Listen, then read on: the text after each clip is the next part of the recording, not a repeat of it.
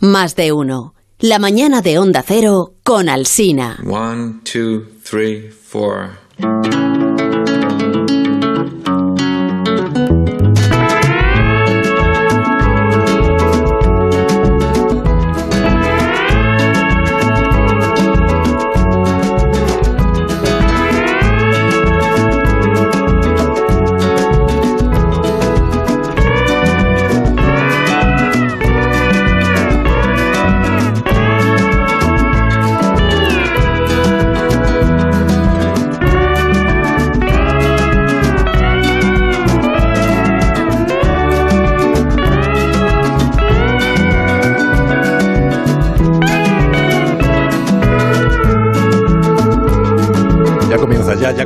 Está la audiencia preguntando. ¿Cuándo empieza la cultureta de por las No mañanas de los trabajar. viernes en más de uno de Onda Cero donde Alsina? Pues aquí estamos eh, con Nacho Villar. ¿Qué te pasa, Nacho? Sin Buenos cascos días. ya. ¿Cómo? Ha sido degradado, ha sido Cascos. degradado. Sí, has puesto su cascos. pero gesticulación quiere decir aquí no hay quien trabaje. Ya no, yo no sabía que despedías a la gente en fade out, poco a poco. ¿no? Hoy sin cascos, mañana sin micro. Y sin café. Bueno, No, pero es que aquí cada uno se trae su, su equipo, su, Absolutamente iba a decir su falso. equipación, que tienes que traerte de casa. Los auriculares, tu propio micrófono, tu, El que se cae. tu camiseta, de, ¿no? tu sudadera, en fin, lo que Sí. es la equipación propia de una persona que hace programa de radio. Sí, bueno, estás a gusto en todo caso. ya he vuelto, ya he Bien, vuelto. bienvenido. eh, Ya estoy en mí. Hola Sergio del Molino, ¿cómo estás? ¿Qué tal? Muy buenas. Explícale a Nacho que aquí cada uno se tiene que traer sus propios artículos. Hasta, hasta el micrófono. programa. Los micrófonos llevan iniciales Eso cada es, uno, sí, sí. sí, sí. Rosa Belmonte, buenos días. Muy buenos días. Rosa se trae su mesa, se trae Sí. sus, sus rotuladores, en fin. Su las mesa. Pues, no, yo, yo tengo una amiga que se disfrazó una vez de Ana Frank, por supuesto ha borrado todas las fotos de internet y, y llevaba su propia mesa. ¿Cómo es, ¿Cómo es el disfraz de Ana Frank? ¿Podemos, El- el podemos disfraz de- pararnos el aquí? disfraz de Ana Pues Frank es propia meterte en el desván. escribiendo. Terreno más peligroso, de verdad. meterte en el Me ha hecho gracia cuando... Sobre todo para ti. Sobre todo para Nacho. ¿Cómo incluyes un desván? No, el desván no, pero llevaba No vas a la fiesta. no vas a la fiesta y así ya vas disfrazado de Ana Frank. Y haces como golpecitos código Morse desde el techo, así como... De verdad. Qué pena, En fin, ¿eh? eh, aprovechemos que no está Guillermo, ¿no? ¿No está? Pues no, no está a mí. Willy porque en Onda Cero Casa Guillermo no hay... Parece que no hay cobertura en esto. Aprovechemos para hablar de él. ¿Quieres decir? Sí, aprovechemos Para él criticarlo. Y de su, eh, de su inaceptable criterio cinematográfico. Bueno, Tiene que haber de todo. Willy enloquecido. No, no te Eh, hoy Willy, estábamos, Willy ha enloquecido. Me, me encanta como título de algo. sí, estábamos degustando un queso de oveja que nos ha traído Rosa. Ah, sí, pues... eh, De oveja, insisto, porque De a mí de cabra. Y, y, y eh, le he preguntado si era de macrogranja. Me ha dicho que no, que esto es de unas ovejas. Hay prácticamente seis solo. eh, Seis Que ovejas. campan de- a sus anchas. Es de la propia granja de, de- de los Belmonte. De, de hecho, es de una granja de gente aristocrática. Ah, amigo. Los Belmonte, Sí. los Que no son los Belmonte, precisamente. Sí, pues muchísimas gracias por el, por el De nada, de nada. Sí. Eh, Queso extraordinario, ¿eh? Ah, sí. Muy buena calidad. Ya lo habéis probado y todo. Sí, además a temperatura, que es muy difícil el queso, porque siempre se mete en la nevera y es un error. Estupendo. Comerlo Bueno, después eh, frío. me ha chivado el guionista del, del programa que mm, después, no ahora, ¿no? Después queréis hablar de la serie que recomendasteis el otro día, eh, Willy, y creo que... a Yo, yo mismo, sí. yo la había ¿Cómo visto se llama? también. Dopesick. Dope- Sí, yo lo visto. Que vais Pero a es que yo la vi cuando la estrenaron. Bueno, de verdad, es que es... Bueno, en realidad fue- iba poco a poco, eh, iba semana a semana. Entonces ya no te acuerdas. Ah, Ya te pues, has Ya casi no me acuerdo. pues es mucho mejor esperar a que estén todos los Sí, es capítulos. verdad. Yo estoy de acuerdo con esta línea, esperar, ¿no? Espera, sí. Porque Sí, luego la de semana a Además semana eso te educa en la, en la paciencia. Además, además la Qué plataforma, Penélopes sois. la plataforma donde está esa serie de Dopsic te permite hacer el maratón, porque dice ver todos los episodios y te los pone así del tirón sin necesidad de decir pasar el siguiente o dar da- o darle a nada. ya-! Es una maravilla. Lo nunca he visto. Lo nunca he no, visto. que decir, pero que le pones directamente que no tienes. No, hombre, Pero pero, no pero, está pasando. No, Es muy bueno, una polémica muy, muy absurda como esta, ¿no? Pero en felicitar mucho. Hay- No estoy de acuerdo con. hay otra hay otra plataforma donde cuando llevas ya tres o cuatro episodios te dice te lo para y te dice quieres seguir viéndolo Sí. y a mí me fastidia por mucho si porque me, lo que hacen, claro, lo que me fastidia mucho que me pregunten Por si te Lo que hacen es permitirte ver todos los capítulos cortando los créditos para que parezca Sí, para que esté. Todo continuo, Yo todo propongo, yo continuo. propongo que exista un remontaje de la serie un remontaje no muy, no muy hondo, pero lo suficientemente significativo para que digas, no, voy a ver la película de ocho horas. Tocando un par de secuencias aquí, un par de secuencias allá, este flashback lo quitamos de aquí, lo ponemos allá. Sería muy bueno la experiencia. si pudieras elegir eso, pero aleatorio. O sea, montaje aleatorio de la serie. Ah, sí, el montaje... con un algoritmo o lo que sea. Con algoritmo, de- de. Dios. pero un algoritmo, un algoritmo pensado en es- ti. O sea, haciéndote, Exactamente. haciéndote el montaje ¿Cómo no del te director, gustaría a ti el sino el montaje? montaje para ti, el montaje del espectador. Sí, ¿no? ¿no? Es- he, he- he recortado este monólogo porque ya sé que no te gustan. Porque en otras películas has pasado para adelante los He eliminado este El algoritmo. He eliminado este personaje que te cae mal. Lo he eliminado de la trama. introducido unos, un- Claro. eh, metido unos planos en el monólogo para que sepas de quién están hablando. Y luego hay He poco metido- menos. A veces es una blasfemia que te digan, ¿quiere usted saltar la intro? Y dice, ¿pero cómo voy a saltar la intro si es lo mejor de la serie? Y tú te pasa eso, me- te, me- me te indignas. Ah, pues yo la ¿Cómo voy a salto. saltarme Yo la la salto intro todo el rato. De las chicas de oro. ¿Cómo voy a saltármela? Eso te ha pasado, Claro, ¿no? claro. Recientemente. Como cuando, como cuando había películas, ahora me viene a la mente 1941 de Spielberg, que al llegar a España el doblaje incluyó chistes que no había en la película original. Hombre, como en Sabrina, cosas de brujas, que salía el Fari, Bertino Como Borne... diciendo, y gente ¿eh? Yo os de Air. conozco españoles y sé que os hace gracia esto. Y voy a- yo, como el, como el algoritmo Ramón, ¿no? Un señor llamado Ramón que trabajaba en Tree Pictures, dijo, yo, el algoritmo Ramón, sé que a España le gustan estos chistes, aunque no estén en la película original. Es, es- es alucinante. Pasan con algunas películas de los hermanos Marx, ¿eh? Bromas Sí, ¿no? adaptadas a, a la cultura española. Pero ¿no? la traductora de los hermanos Mare, una eminencia, que murió Sí. el año pasado el otro, y era una eminencia Sí, a la hora es muy de... difícil. Yo recuerdo de niño haber visto cortos de Chaplin en televisión española con contexto, con diálogos, fuera de boca. Eh, ¿ah, sí? Uy, pero claro, eh, interjecciones. no, Uy, que, uy, uy, por Dios, por Dios, pero aparte ese caballero. Ah, Tiene mudo, sí, sí, sí, sí. Esto es así. Claro, dice, no. Doblaban películas de cine mudo. Exactamente. Pero eso, eso era en un bar. Os en- cuento- en un bar que te lo pusieron a las tantas de la guion, mañana. pero- Era os cuento- Takeshi Kitano. Es maravilloso. La versión doblada al castellano de Perros de Paja, de San Peckinpah. Hay un momento en el tercer el culturetas, que- no hacía falta la aclaración. Eh, De verdad, eh, Bueno, te pero estoy agradecería pensando- que de aquí en adelante. Pero estoy pensando, estoy pensando en nuestro amplísimo público, ¿no? Al que hay que no solamente hay que acariciar, sino también educar. Eso es. Que la hay un momento en el tercer acto, después de la matanza, que Dustin Hoffman se da media vuelta y hay unos segundos en los que no se le ve la cara en cámara. Y en No. la versión doblada al castellano, Aprovechan. Dice cosas. en ese momento lo podéis comprobar en la copia que aquí se editó Manga, manga Video. Hay un momento en el que se está de espaldas a cámara y se le oye decir al doblador, A ver. perros de paja. Lo juro. ¿En serio? Dios, sí, sí, sí, lo podéis comprobar cuando queráis. Que lo busque Zumer, que lo busque Zumer. Claro, alguien dijo, hay que arreglar esta película porque en ningún No momento queda claro por, ¿Por qué qué se titula? Perros de Paja. Y gracias a mí he corregido el error de Peckinpah. Es muy bueno eso. Debemos decir que este es el momento en que ha llegado el café en, Sí. en taza de cristal y delicioso de. ¿eh? Zumer, busca esto, por Nacho. favor. Que es fácil encontrarlo. Con buena cucharilla, como en plato de plata. Todo, todo. Zumer, búscala en filming y pilla, pilla el doblaje al Estás hablando con Zumer como si Zumer Nacho habla con. Zumer dando por hecho que estará escuchándonos en algún sitio, pero no es que hoy libra Zumer. Sí. Zumer busca esto. Me, me dais un minuto. Sí. Y así se puede tomar Nacho el café, que es el único que tiene. El único, el que, el único al que han traído café. La Y- casa de té de la luna de agosto. Y entonces, a la, a la vuelta vamos a hablar. Me ha chivado Amón esta mañana a primera hora que queréis hablar de la peli de Joel Cohen, de Macbeth. Fue sí, citada sí. en este programa la semana pasada. Pero creo. como Sí. no la habíamos visto, Ah, es verdad. hablamos de oídas todo el rato. Teníamos una opinión la hemos buena. visto, Si fuéramos Nacho. ella. Hemos comprobado si nuestro prejuicio se confirma. Vale. Entonces, el Macbeth doblaje, ¿no? Y Dopesick, entre otras cosas. A ver, la vuelta. Más de uno en Onda Cero, donde Alsina. Más de uno en Onda Cero, donde Alsina.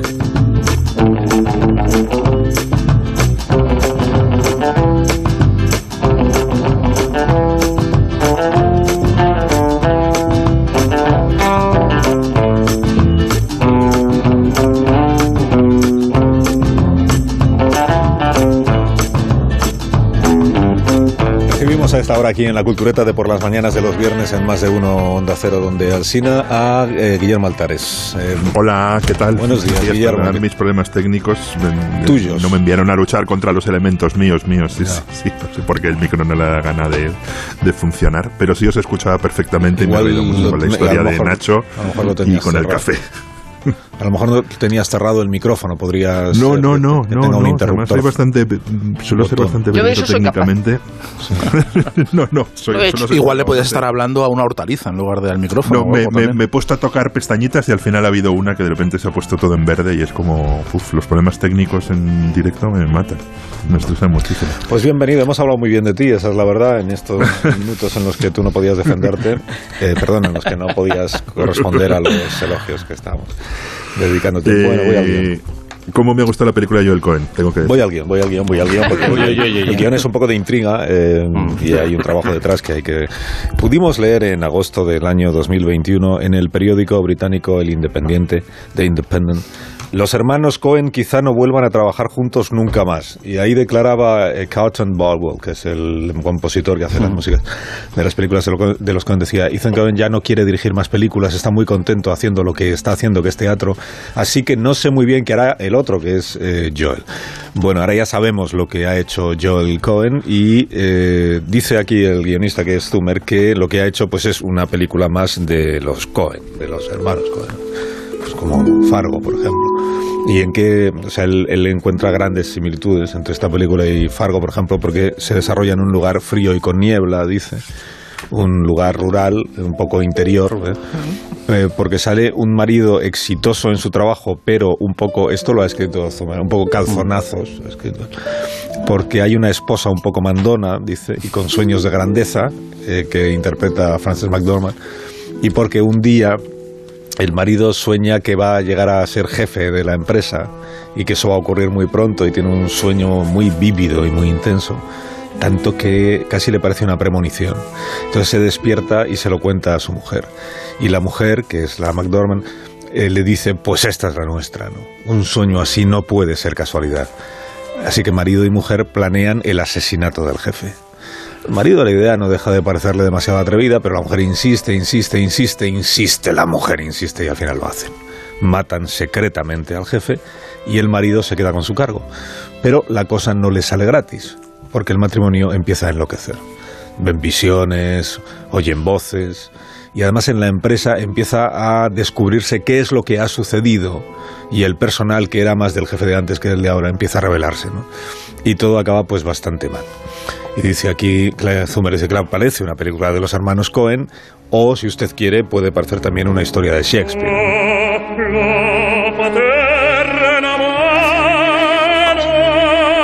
Que escucho Palacio Domingo me conmuevo, perdón, ¿eh? Tengo que intervenir de oficio para resaltar la atribución de... Perdón, me quito, ¿eh? Ya voy. No, si lo ponía aquí en el guion. En cuanto se oye a Plácido, salta Amón sin, sin necesidad de que se le avise. A la paterna mano, por favor, es que me, es que me muero con esta ópera, ¿eh? Lo siento mucho.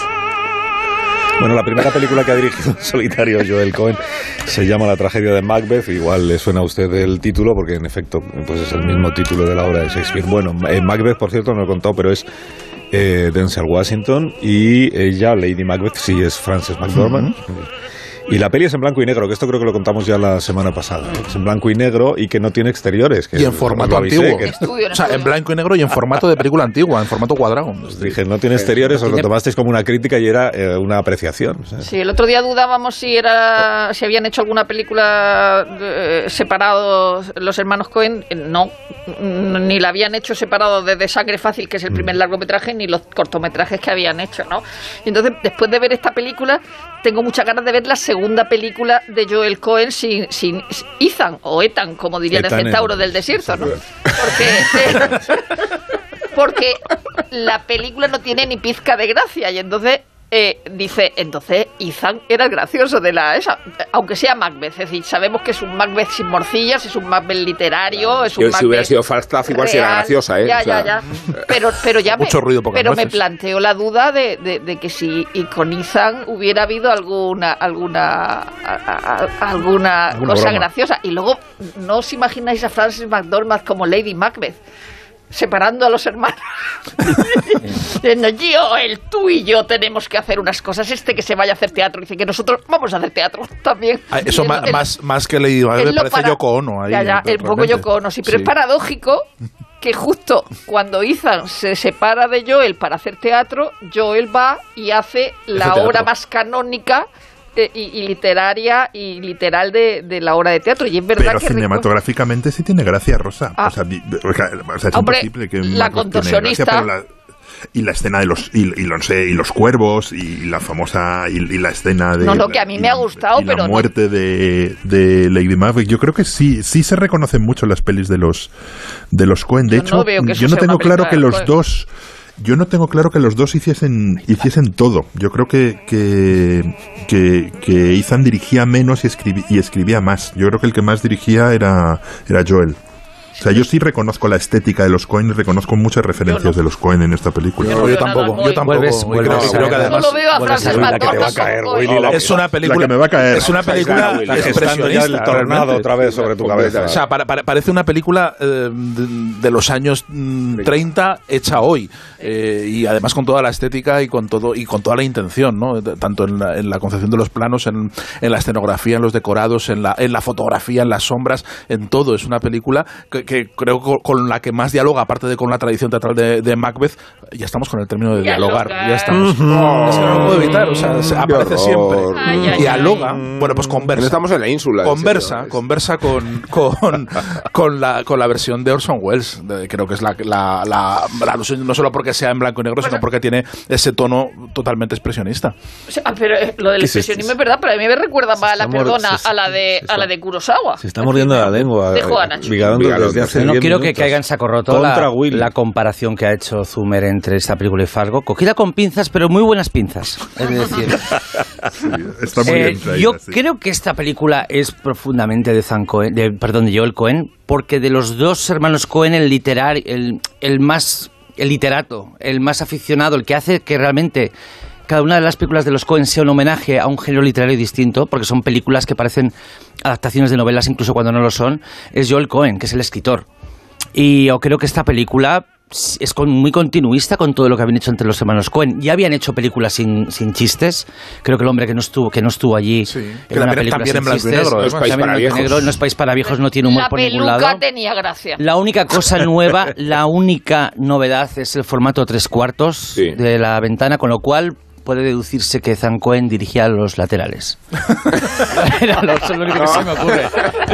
Perdón. A ver, yo, yo- yo creo que cuando delegas el guion en Shakespeare, tu cometido es otro. Ellos eran guionistas y, y cualquiera que fuera el que más peso atribuía al guion, el hecho de encontrarte con la palabra de Shakespeare es un tesoro cinematográfico descomunal. Eh, he, he visto que Shakespeare ha ha, sugerido 1.600 películas.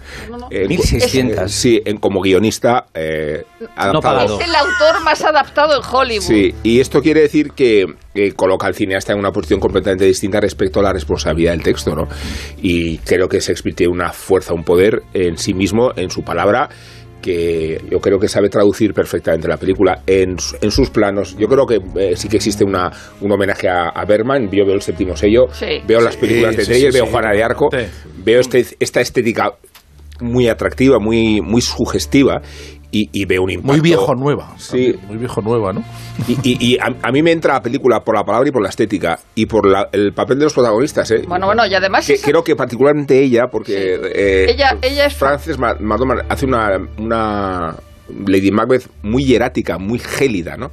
Eh, se mancha de sangre lo justo, me refiero no a lo que desde luego es capaz de inducir, sino a su propio papel, a esa contención, ¿no? Yo creo que son papeles muy fáciles para sobreactuar y contenerlos como se contienen en la palabra de Shakespeare, a mí me parece... Sí, yo creo que Denzel Washington, que es un magnífico actor shakespeariano, de hecho él empezó a los 20 años con Otelo, me parece, Sí. eh, eh, eh, suena más shakespeariano que, que Orson Welles si lo, si lo vuelve a, a escuchar a, a Orson Welles en, en la película.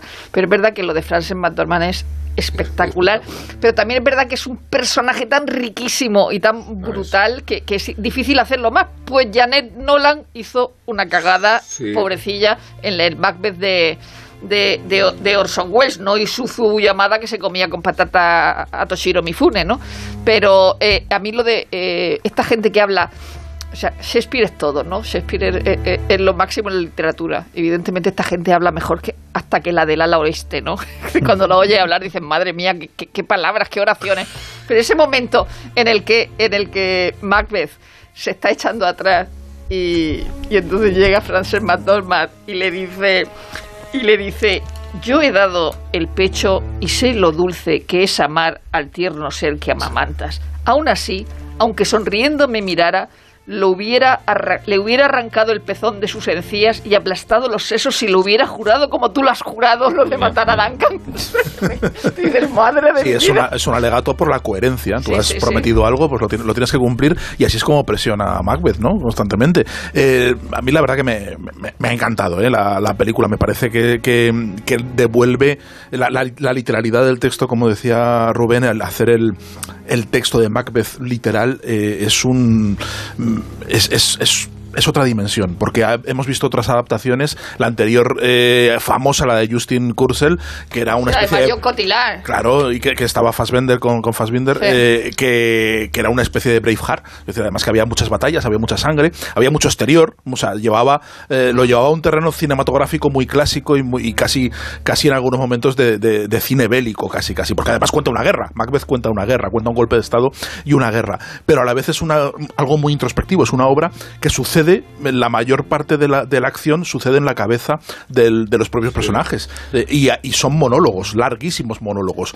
Entonces, llevar eso eh, a una, a, a una representación muy minimalista eh, que, nos, que nos emocione, que nos intrigue, que nos, que nos eh, Que te atrapa. sobrecoja, te porque habla del mal, porque Macbeth habla del mal en estado puro, ¿no?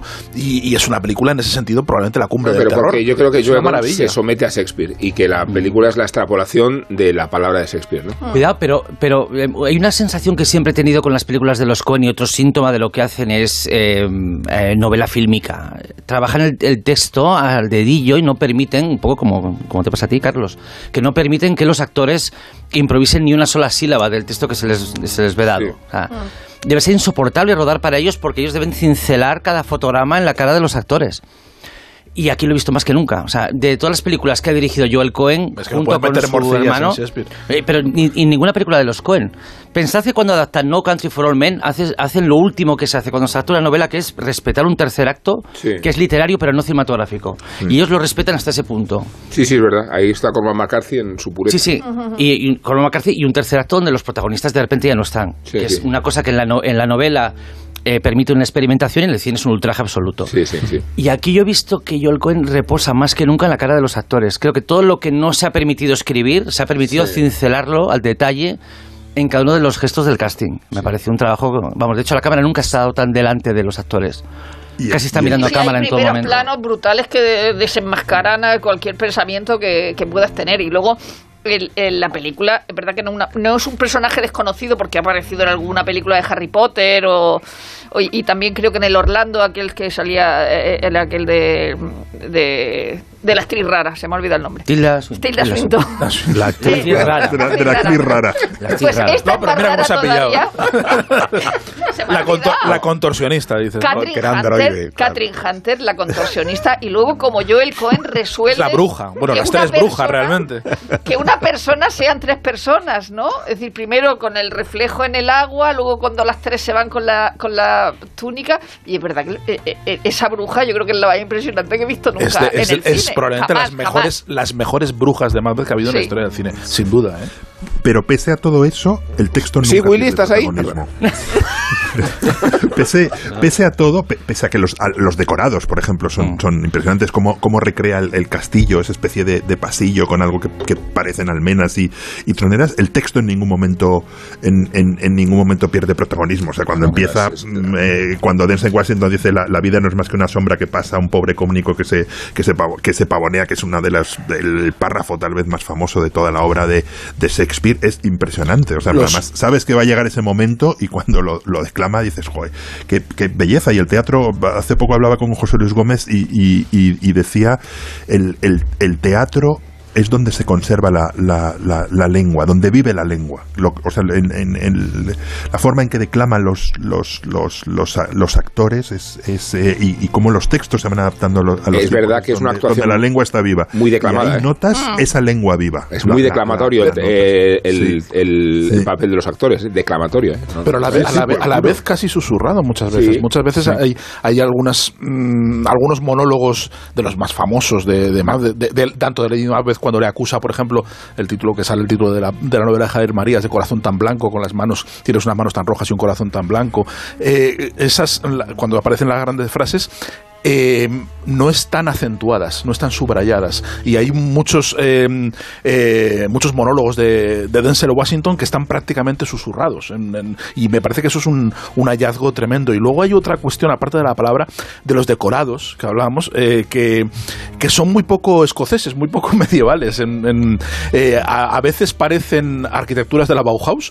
A veces parece Ibiza, un poco. Y a veces parece Ibiza, es verdad. Parece con, con unos patios, con unos patios muy mediterráneos, ¿no? Parece, sí, es muy poco escocés. Está fuera del espacio y del tiempo, ¿no? La- toda la película. ¿no? Hombre, por- porque es un espacio abstracto, como ocurre. lo sé, lo sé, si lo digo infantilizándolo, no digo que esté To- to- toda la, discrepando. toda la tragedia de Macbeth ocurre prácticamente Ya, ya. cas- casi dentro En de la la- cabeza de los sí. de- Hay una cosa que me llama del asesino, vamos, de Macbeth. Claro, que, que adaptando este texto, eh, uno podría pensar que la- el afán de protagonismo del director puede respirar un poco más entre secuencias, en las transiciones, que, que de una escena a la otra, en los breves lapsos en los que se justifica que no haya texto, Sí. algo brille. Sin embargo, curiosamente, la película se da prisa. O sea, pasa de una escena a la siguiente Sí, es cortita, ¿eh? sin Es permitir cortita. que el director no levante sus alas en un momento dado.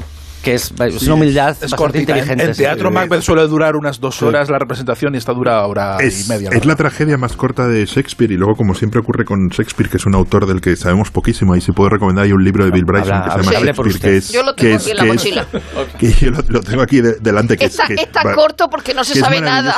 Porque no se sabe nada de él. Es un texto que aparece en el primer folio, que es como la primera recopilación de las obras de Shakespeare que no hace Shakespeare, pero eh, de otros muchas tragedias importantes sí que hay un segundo texto o, o- o- o queda otra copia de este. Solo hay esta copia y muchos expertos creen que tal vez es un resumen, que la, que la obra original era, era más larga y que por el- algún motivo lo que ya ha llegado hasta nosotros es un resumen, porque no existe, no sé, de Hamlet creo que existen cuatro copias.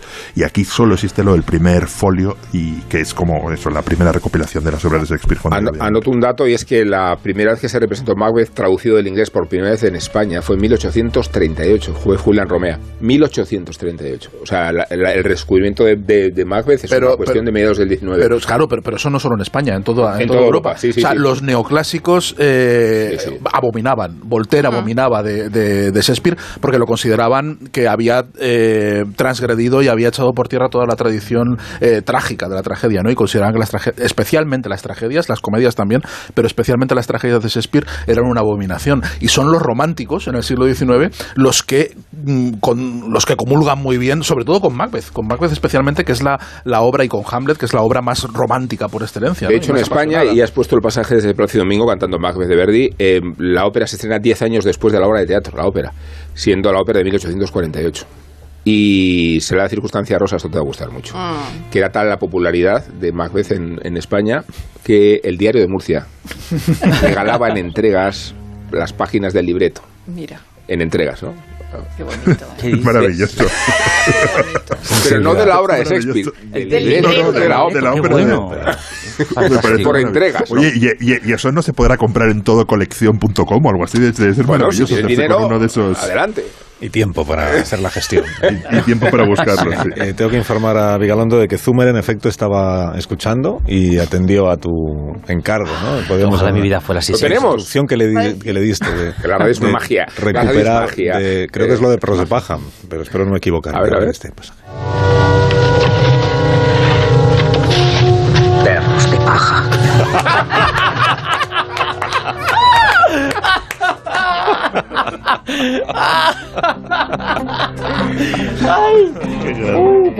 Qué bueno. Sí, Zumer existe. Insuperable, insuperable. Gracias. Zumer existe Fantástico. a veces, a veces.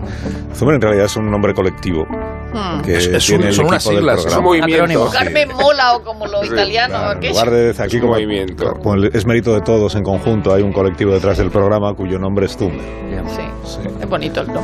No, pero Estoy bueno. intentando sí, pensar el acrónimo, siglas, pero la siglas. Z, Z de... Zánganos, unidos. No, no, no es acrónimo, ¿eh? no, que no, no generéis confusión sobre esto, que luego pasan cosas. No es acrónimo, es un nombre inventado, fue el primero que nos vino a la mente, pues seguramente porque estábamos pues viendo otras cosas, tal, pues alguna li- literatura de otros países o lo que fuera, y ahí hab- había algo llamado Zumer. Y de ahí viene todo del...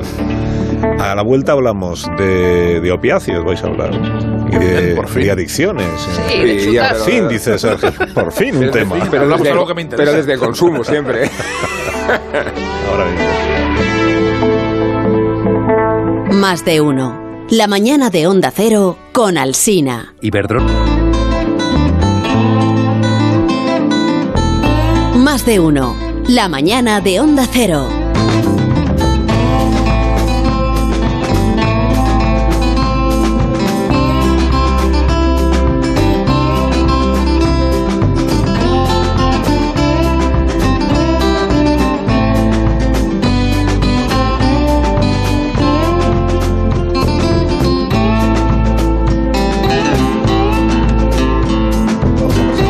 Audiencia a esta familia, es, vosotros ya la conocéis, es la familia Sackler, eh, que son de, de Brooklyn, eh, de padres emigrantes europeos. Son tres hermanos los Sackler y los tres son médicos. Trabajan eh, en un psiquiátrico de Nueva York. Eh, tan masificado como los psiquiátricos eh, de los años 30 y 40, que es cuando ellos estaban ahí ejerciendo, cuando se sabía todavía poco sobre las enfermedades mentales. Los Shackler pues eran tres hermanos muy trabajadores, mm, muy avispados también, que participaron de una importante revolución médica de su tiempo, porque hasta entonces las enfermedades mentales se trataban eh, básicamente de dos maneras, o con terapia psicológica o con terapia de choque. La de choque pues incluía los electroshocks o electrochoques y la lobotomía. Así es como se entendía la enfermedad mental. como, o como una herencia genética inevitable o como el producto de un trauma. Y estos hermanos Sackler plantearon una idea revolucionaria que fue, ¿y si las enfermedades mentales son producto de un desequilibrio químico del cerebro? Que se pueda corregir ese desequilibrio con los fármacos, por ejemplo, tomándote una pastilla. A esto, a esta idea le llamaron las causas químicas de la locura y descubrieron, por ejemplo, que una hormona llamada histamina podría ser de gran ayuda. Entonces inyectaron histamina a 40 pacientes de esquizofrenia, casi un tercio de ellos mejoraron hasta el punto de poder enviarles de vuelta a sus casas. Pero los Shackler no practicaron solo la medicina, porque también les interesaba mucho el mundo de la publicidad, de la comercialización de las cosas, ¿no? de cómo venderlas. Ellos pensaban que los avances farmacológicos que estaban descubriendo merecían la mejor promoción posible y para eso hicieron dos cosas. Una fue convencer a los médicos del país para que recetaran sus productos en sus consultas, eso lo vieron bien, dijeron que quien decide lo que se toma el paciente no es el paciente sino el médico y en segundo lugar trabajaron desde las empresas de publicidad para hacer populares esos fármacos en los medios de comunicación. Bueno, se hicieron inmensamente ricos, todavía no millonarios, pero sí muy ricos. Millonarios lo consiguieron con un fármaco en los años 60 y 70 que fue el primer calmante corriente para todo tipo de usos y de personas. Igual a usted le suena el nombre, la marca, que es el Valium. Tranquilizante no para un esquizofrénico en un psiquiátrico, sino para alguien que, por ejemplo, esté pasando pues, por una crisis nerviosa o una depresión, una adicción al alcohol, en fin, lo que sea. Los, los Shackler no crearon el Valium, fueron los ideólogos de su expansión desde su empresa de publicidad, un poco a lo Mad Men, pero se beneficiaron mediante comisión de sus altísimas ventas. Claro, ahí no terminan sus inquietudes emprendedoras. En los años 90, y ahí ya llegamos al asunto, dieron el paso definitivo creando desde su propia empresa farmacéutica un producto que sí les hizo inmensamente millonarios, un opiáceo para calmar dolores que se llamó el Oxycontin. Muy efectivo y superventas, pero a la vez muy adictivo. Y la historia de este fármaco y de los estragos que creó en la sociedad estadounidense es la base de la serie Dopesick, que es la que emite, ¿cómo se llama? ¿Qué plataforma es? La Disney. Plus. Disney, Disney. Plus, Disney Plus. Plus. Y que eh, es una serie que está, el guion está basado en un libro de una periodista del New York Times que se llama Beth Macy, del mismo, con el mismo título, que se llama Dopesick, y cuya historia en buena medida recoge también en El Imperio del Dolor, que es un libro salido el año pasado, creo recordar, eh, Patrick Radden eh, que es el mismo autor del... Delira. Irlanda del Norte. Este es el que no nos acordábamos su nombre. El que sí, no- no salió el otro día. Sergio. sí. Sí. El autor de No digas nada, se llama la... No digas nada, sí. Bueno, entonces, os- os- os- bueno, a Rosa no hay que preguntarle si le está gustando, sino si, si te gustó cuando tú la viste que la estrenaron que hace, también. La vio en blanco y negro. hace meses. No, no, sí, sí, me gusta mucho. Y eh, eh, este es un asunto del que se habla en todas las series de televisión recientes. Siempre hay un momento en el que ya está el opio, está el crimen, este tal. Ya puede ser de- la nueva de DL Wall o incluso... En un capítulo de Bosch. Eh, en un capítulo hay de Bosch, decir, temporada de Bosch era- sobre eso. Claro, es una, un, una- un tema habitual en, en las series de televisión, es decir, cuando se estaba todavía luchando contra ello y no se había celebrado el juicio. Y es verdad que la serie está basada en la, en la, en la novela de la periodista esta, eh, Dopsic, y bueno, pues retrata a la familia Sackler, eh, cómo se cree, crea la oxicodona con el contín, es decir, por eso se llama oxicontín, es decir, el contín es una especie de, recu- de algo que recubre la pastilla de manera que cuando te la tomas eh, hace un efecto lento. Pero ah, hubo, que a mí eso me gustaría saber quién se dio cuenta, quién fue el descubridor de eso, como el primer tío que hace un huevo frito, no sé, eh, eh, el que se descubre que si machacas eso y lo ennifas, es un potente eh, opiáceo que te coloca en el momento, ¿no? Y entonces las, la familia Sackler, claro, aquí es una cosa como malísimo, es que malísimo es el capitalismo, ¿no? Es decir, adiestran a sus vendedores.